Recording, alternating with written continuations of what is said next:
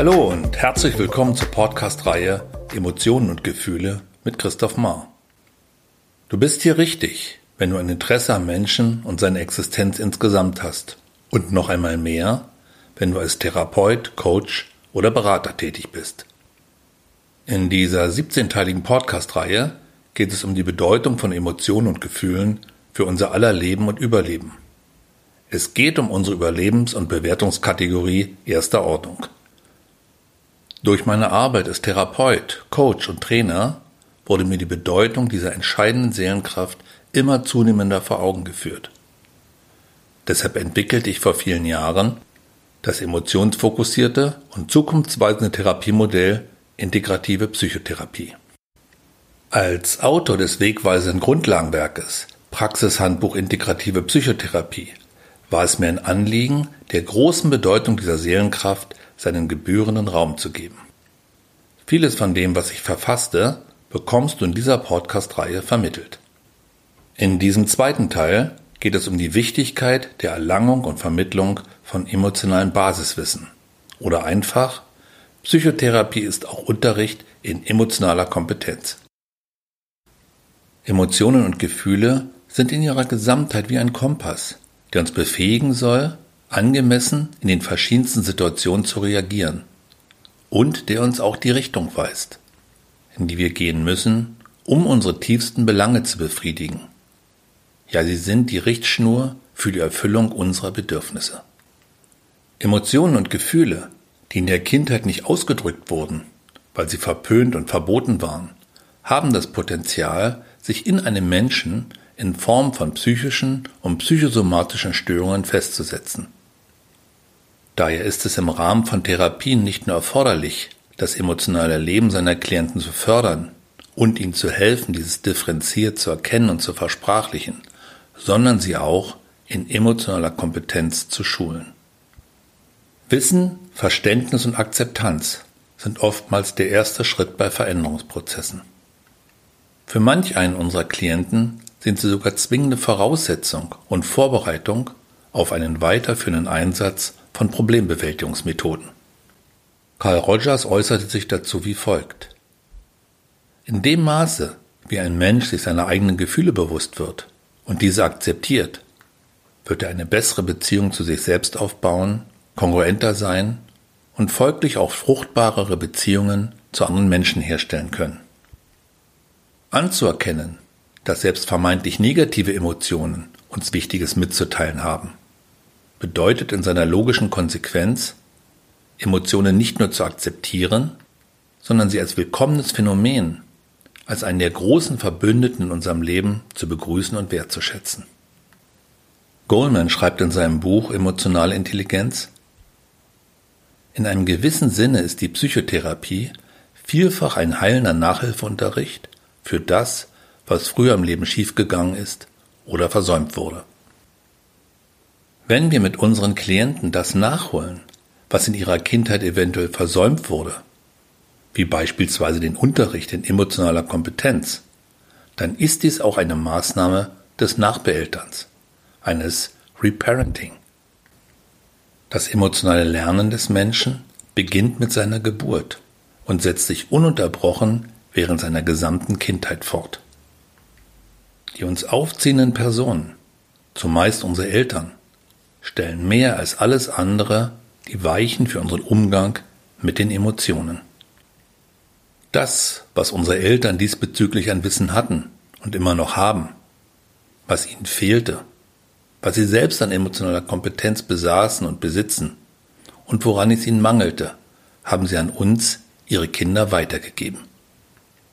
Sie waren für uns, zumindest in unserer frühen Kindheit, gottgleich, die größten Vorbilder für unser Leben. Was unsere Eltern und auch andere wichtige Personen unserer Kindheit uns emotional vorlebten, haben viele von uns erfolgreich modelliert und introjiziert, sich einverleibt und es dann unbewusst auf Automatik geschaltet. Das betrifft nicht nur die plakativen, offiziell vorgelebten emotional aufgeladenen Situationen, sondern auch das, was ganz subtil für andere kaum merklich stattfand. Eine gute Vermittlung von emotionalem Basiswissen, um die positive Seite des vermeintlich Negativen zu zeigen, wird unsere Klienten zunehmend ermutigen, ihren gefürchteten Emotionen ins Auge zu sehen. Das ist der Ausgangspunkt, diese Emotionen besser zu verarbeiten und problemassoziiertes Erleben zu verändern. Deshalb ist es für Therapeuten notwendig, neben der Schulung der eigenen Emotionalität über ein umfassendes, differenziertes und facettenreiches Wissen bezüglich der einzelnen Emotionen zu verfügen, um ihren Klienten die wesentlichen Informationen vermitteln zu können. Es geht darum, sich selbst und seine Klienten zu Emotionsexperten zu machen. Dieses Wissen wird dir als Therapeut mehr Sensibilität im Erkennen spezifischer Emotionen gewähren und entsprechend mehr Sicherheit geben, sodass du therapeutische Interventionen wirkungsvoller steuern kannst. Hören wir, was der Emotionsforscher Paul Ekman dazu sagt. Damit wir destruktive emotionale Episoden eindämmen und konstruktive fördern können, müssen wir die Geschichte jeder unserer Emotionen kennen, ihre Wurzeln und ihre Bedeutung. Von besonderer Bedeutung sind dabei die Basisemotionen, die sogenannten Big Six. Angst, Trauer, Wut, Ekel, Freude und Überraschung, die von dem britischen Naturforscher Charles Darwin erstmals expliziert wurden. Ein wesentliches Merkmal dieser Emotion ist, dass sie abrupt und ohne bewusste Steuerung einsetzen. Die Basisemotionen sind unsere angeborenen automatisierten Notsignale, welche hirnorganisch betrachtet den kurzen und direkten Weg über die Amygdala, unser Gefühlszentrum, nehmen. Jede dieser fundamentalen Emotionen ruft charakteristische Körperreaktionen hervor, welche kulturübergreifend von allen Menschen gleichermaßen ausgedrückt werden. Neben den Basisemotionen, ohne die ein Leben und Überleben unmöglich wäre, gibt es noch weitere relevante Emotionen, die in Abgrenzung zu den Basisemotionen folgend soziale Emotionen genannt werden. Zu diesen gehören Scham, Schuld, Eifersucht, Neid, Stolz, Verachtung, Bewunderung und Dankbarkeit. Diese Emotionen stehen in einer engen Beziehung zur Kultur und Biografie eines Menschen und unterliegen mehr als die Basisemotionen dem Einfluss verinnerlichter Bewertungen. Die sozialen Emotionen beziehen sich auf die Regeln und Wechselbeziehungen innerhalb der grundlegenden psychosozialen Systeme, denen jemand angehört, und sollen die betreffende Person zu einem angemessenen Verhalten motivieren.